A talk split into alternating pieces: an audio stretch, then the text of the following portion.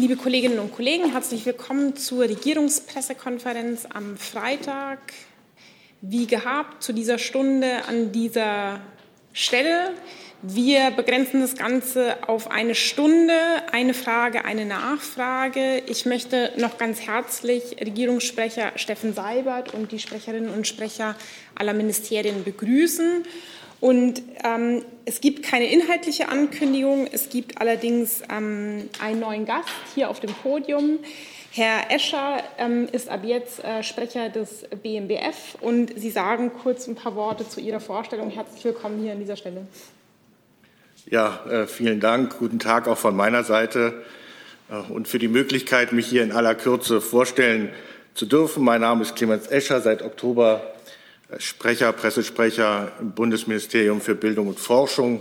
Zuvor war ich dort im Bereich der Wissenschaftskommunikation tätig und nun freue ich mich, Ihnen zukünftig in dieser altehrwürdigen Institution Rede und Antwort stehen zu dürfen. Vielen Dank dafür. Schön, dass Sie da sind. Herzlich willkommen. Wir freuen uns, dass Sie uns Rede und Antwort stehen. Wir haben äh, wie immer zu Beginn das Mitgliederverzeichnis für Sie, dass Sie, uns, dass Sie sich gleich mal ein umfassendes Bild machen können, wer hier ähm, so zu Gast sein wird. Und alles Gute, viel Erfolg.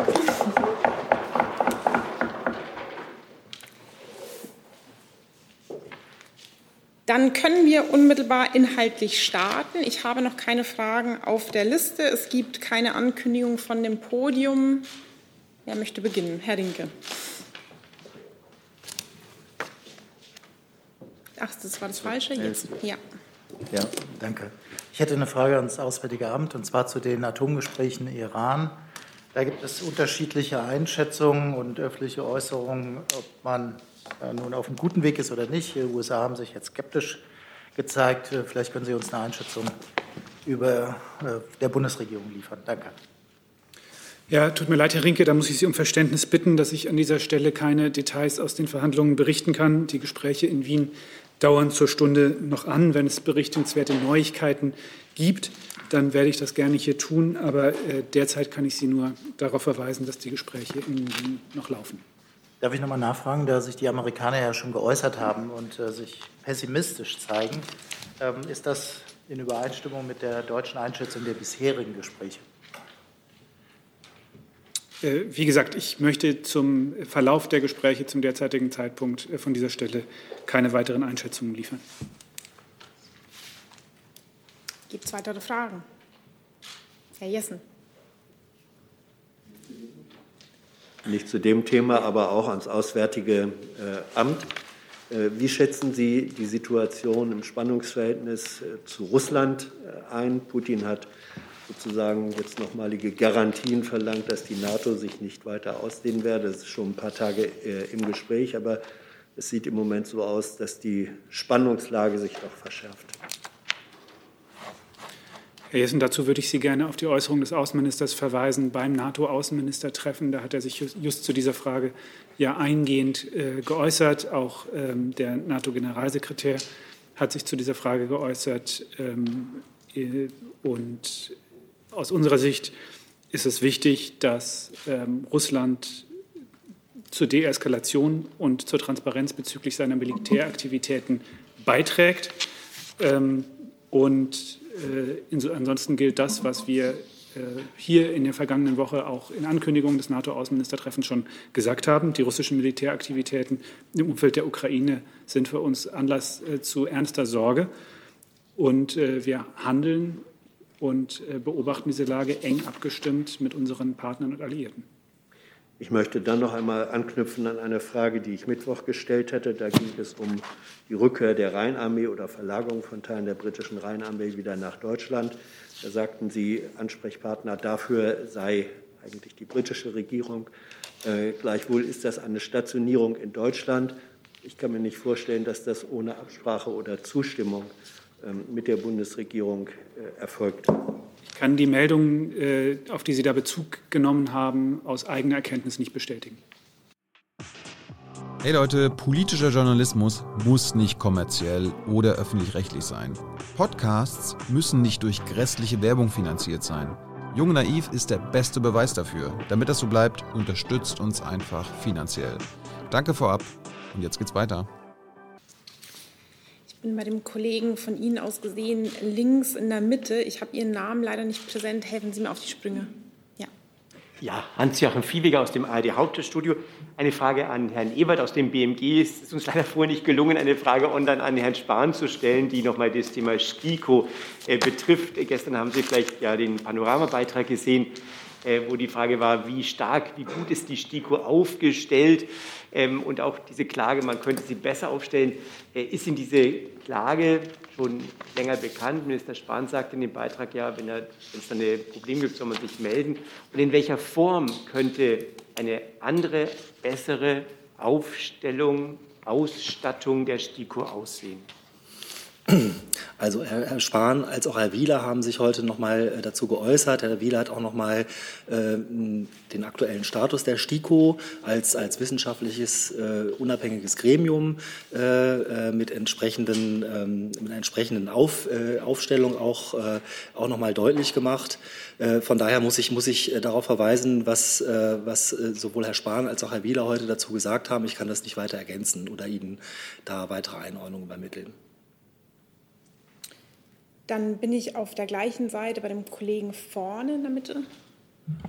Kormeier von Euraktiv. Folgende Frage. Aus Brüssel erreicht mich, dass sich die Bundesregierung auf EU-Ebene für eine allgemeine Impfpflicht mit, mittels europäischem Rechtsakt einsetzt. Können Sie das bestätigen?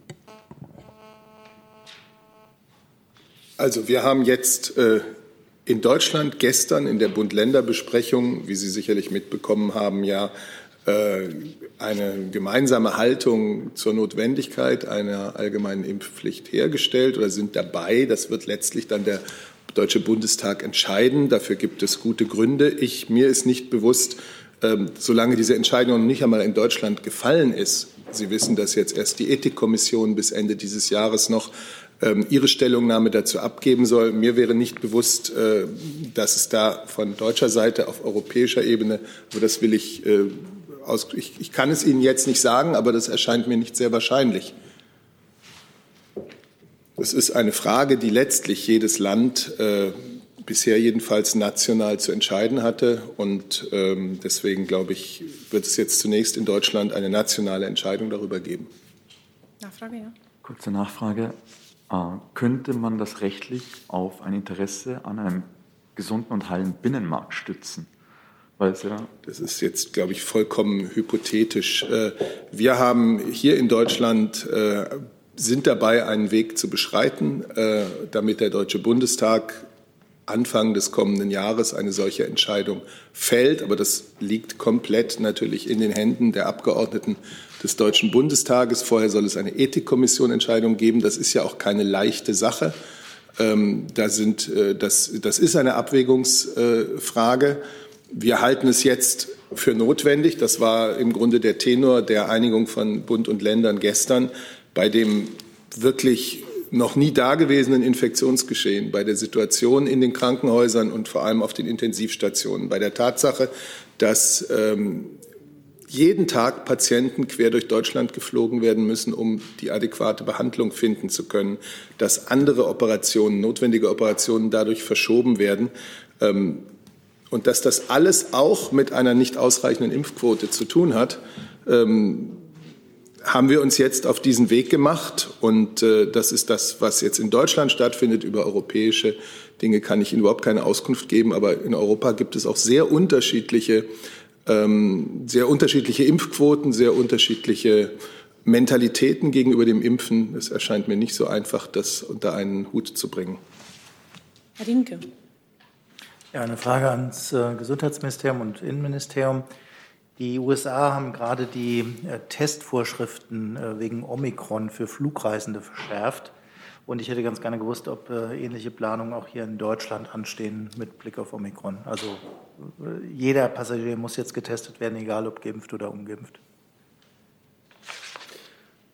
Also ich fange vielleicht mal an. Äh, ich kann jetzt nicht bewerten, nach welchem Prinzip die USA vorgehen, wenn sie ihre Einreisevorschriften gestalten. In Deutschland ist es jedenfalls so, dass wir diese Testpflichten haben bei Reisenden, und zwar bei allen Reisenden, die aus Staaten kommen, die wir als Virusvariantengebiete eingestuft haben. Hintergrund ist die neue Virusvariante. So gilt es ja seit knapp einer Woche bei Staaten aus dem südlichen Afrika, dass man bei Ankunft am Flughafen einen PCR-Test äh, durchlaufen muss und äh, nach dem Testergebnis entschieden wird, ob man die Quarantäne zu Hause verbringen kann oder ob man in eine behördliche Quarantäne, in ein Quarantänehotel muss. Das ist das Prinzip, was in Deutschland gilt. Insofern ähm, wäre eine Erweiterung der Testpflicht nach jetzigem Prinzip damit verbunden, ob ein weiterer Staat als Virusvariantengebiet eingestuft wird oder nicht.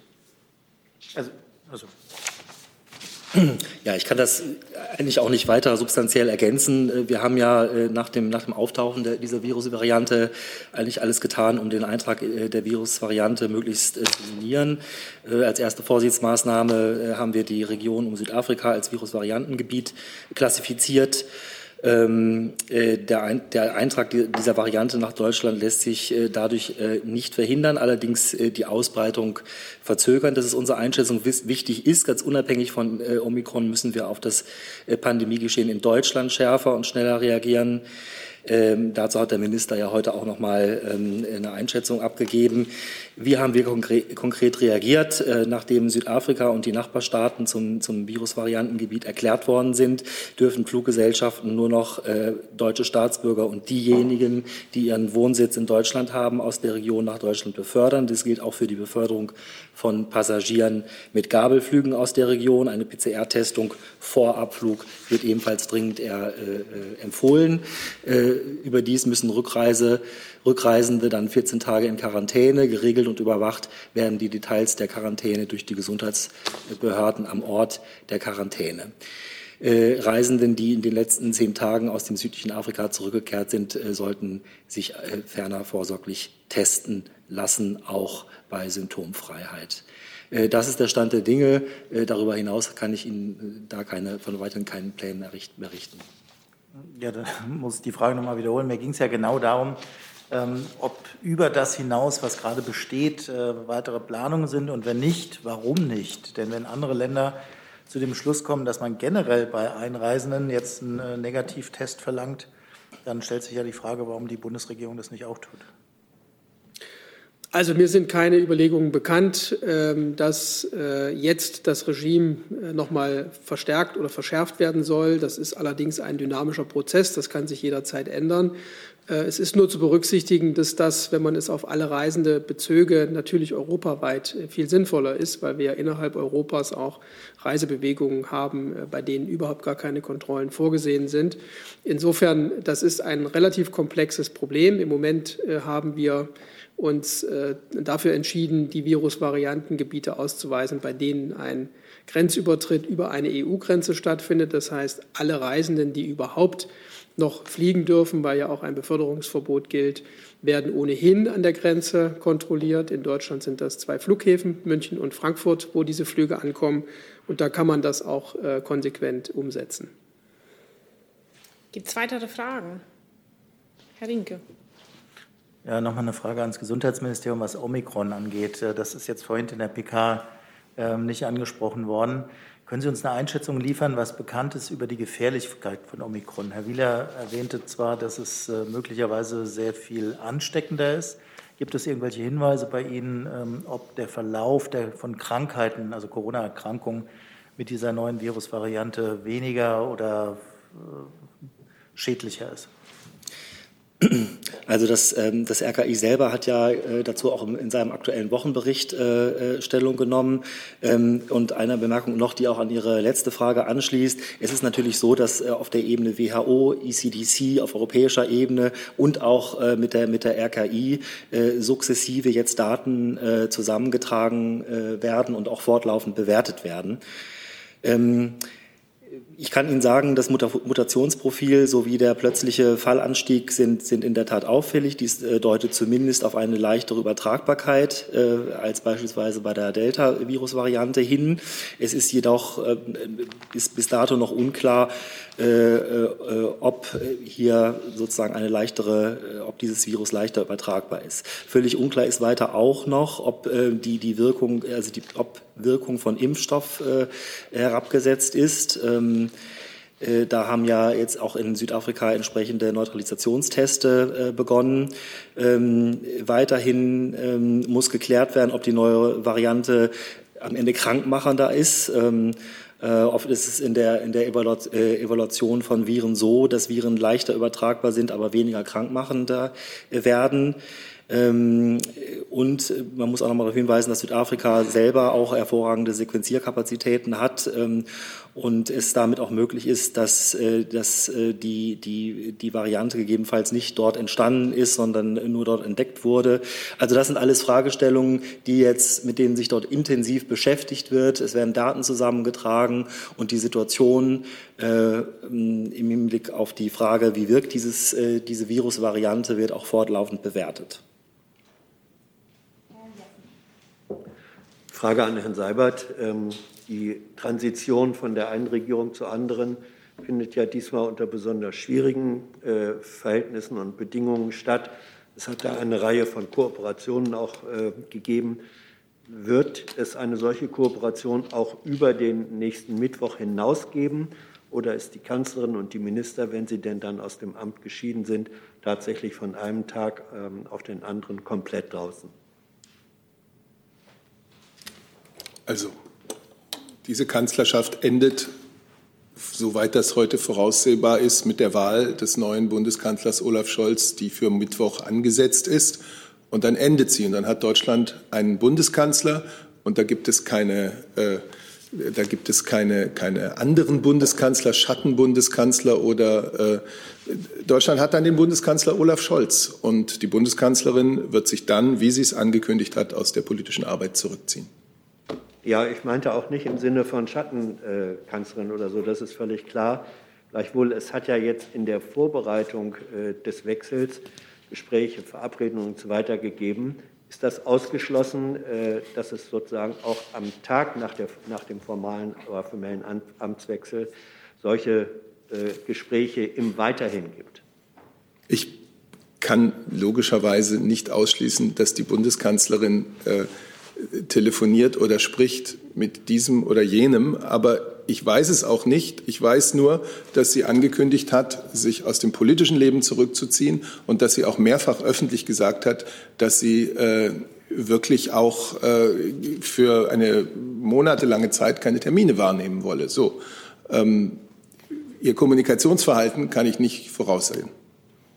Ich habe keine weiteren Fragen auf der Liste. Herr Jessen nochmal, ja. Ja, ähm, Jetzt hat es, wenn man so will, die Geschichte es so gewollt, dass mit dem gestrigen Tag auf der einen Seite die Kanzlerin sich aus dem politischen Leben verabschiedet, gleichzeitig auch Sebastian Kurz seinen endgültigen Abschied äh, angekündigt hat.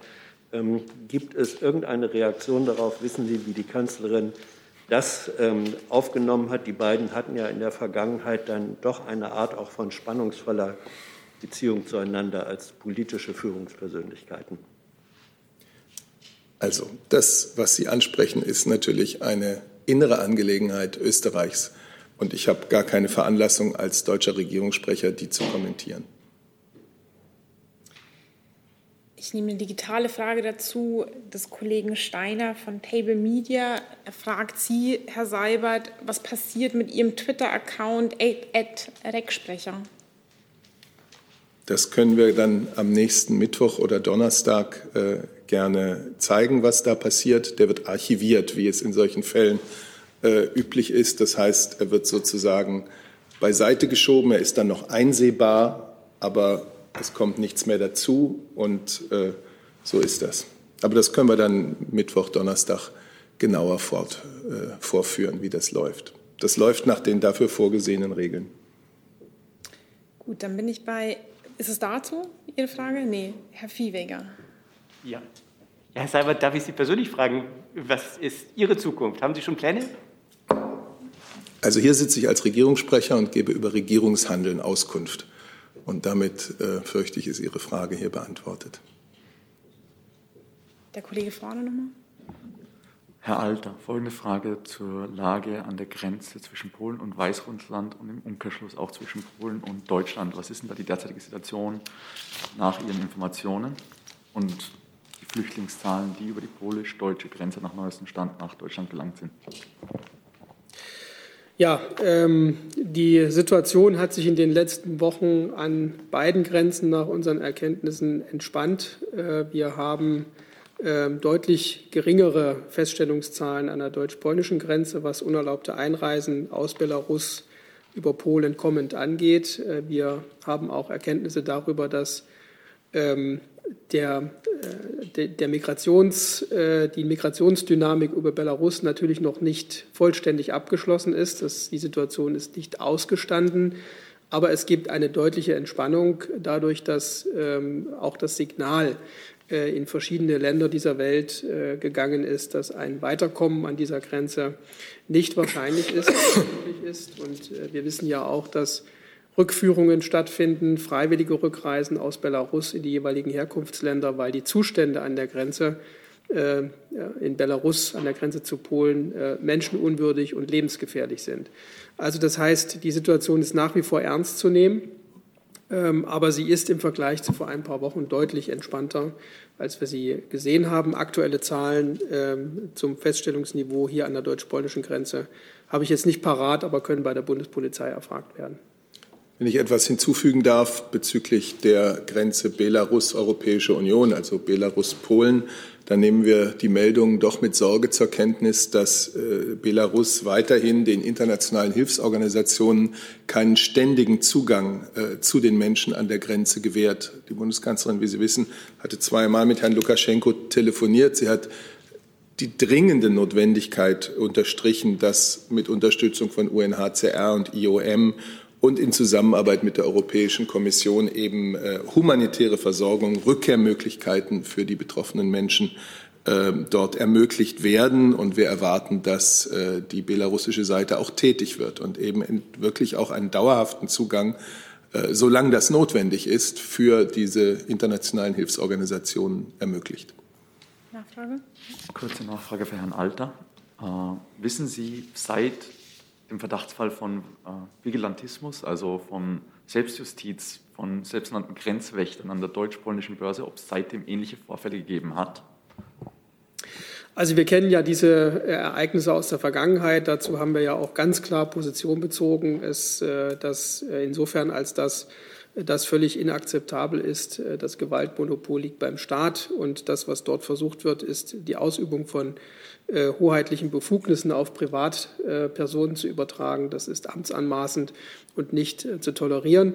Äh, wir haben jetzt von den zuständigen Behörden keine Erkenntnisse darüber bekommen, dass es noch einmal in größerer Form zumindest dazu gekommen ist. Ich kann aber nicht ausschließen, dass es hier und da durch die örtliche Polizei ähm, jeweils festgestellt worden sein könnte. Dazu liegen mir keine Erkenntnisse vor. Herr Jessen. Ähm, weil Sie, Herr Sabat, glaube ich, sagten, dass äh, auf belarussischer Seite äh, kein Zugang zum Grenzgebiet sei. In den vergangenen Wochen war berichtet worden, dass auch von polnischer Seite Beobachter nicht ins Grenzgebiet äh, gelassen wurden. Können Sie uns sagen, wie der Status da im Moment ist? Ist da ungehinderter Zugang oder ist auch da noch Einschränkung? Da habe ich kein aktuelles Lagebild, das ich Ihnen hier geben könnte. Ja, das ist bei mir ebenfalls der Fall. Ich weiß nicht, ob der Kollege aus dem AA andere Erkenntnisse hätte. Einen ganz aktuellen Stand habe ich dazu tatsächlich auch nicht dabei. Das müsste ich nachreichen, wenn wir was dazu sagen können. Bitte, danke. Hier ist Tyler, hier kommt die Werbung. Für uns selbst. Kommerzfreier Journalismus seit 2013, nur möglich durch deine Unterstützung. Schau in die Infos wie. Nachdem ich keine weiteren Fragen auf der Liste habe, müssen wir das Ganze auch nicht in die Länge ziehen. Dann war das heute kurz und knapp. Jetzt doch noch eine Frage. Eine letzte. Bitte sehr. Uh, Herr Alter, infolge von Gewalt als auch der Wettereinflüsse, wissen Sie, wie viele Menschen an der Grenze bisher zu Tode gekommen sind? Und können Sie das unterscheiden zwischen durch Gewalteinwirkung und Wettereinwirkung? Wir haben keine systematische äh, Erkenntnislage dazu. Das würde ja bedeuten, dass wir von der belarussischen Seite in irgendeiner Weise strukturiert darüber informiert äh, würden. Das ist nicht der Fall. Äh, insofern haben wir ähm, im Wesentlichen die Erkenntnisse, die über Medien bekannt werden und ähm, Erkenntnisse darüber, was im Rahmen der Arbeitsgespräche, insbesondere mit dem polnischen Grenzschutz, besprochen wird. Aber es gibt keine valide belastbare Statistik dazu. Gut, dann beende ich diese Pressekonferenz an dieser Stelle. Danke Ihnen allen trotz der Kürze für Ihr Kommen und einen guten Wochenausklang.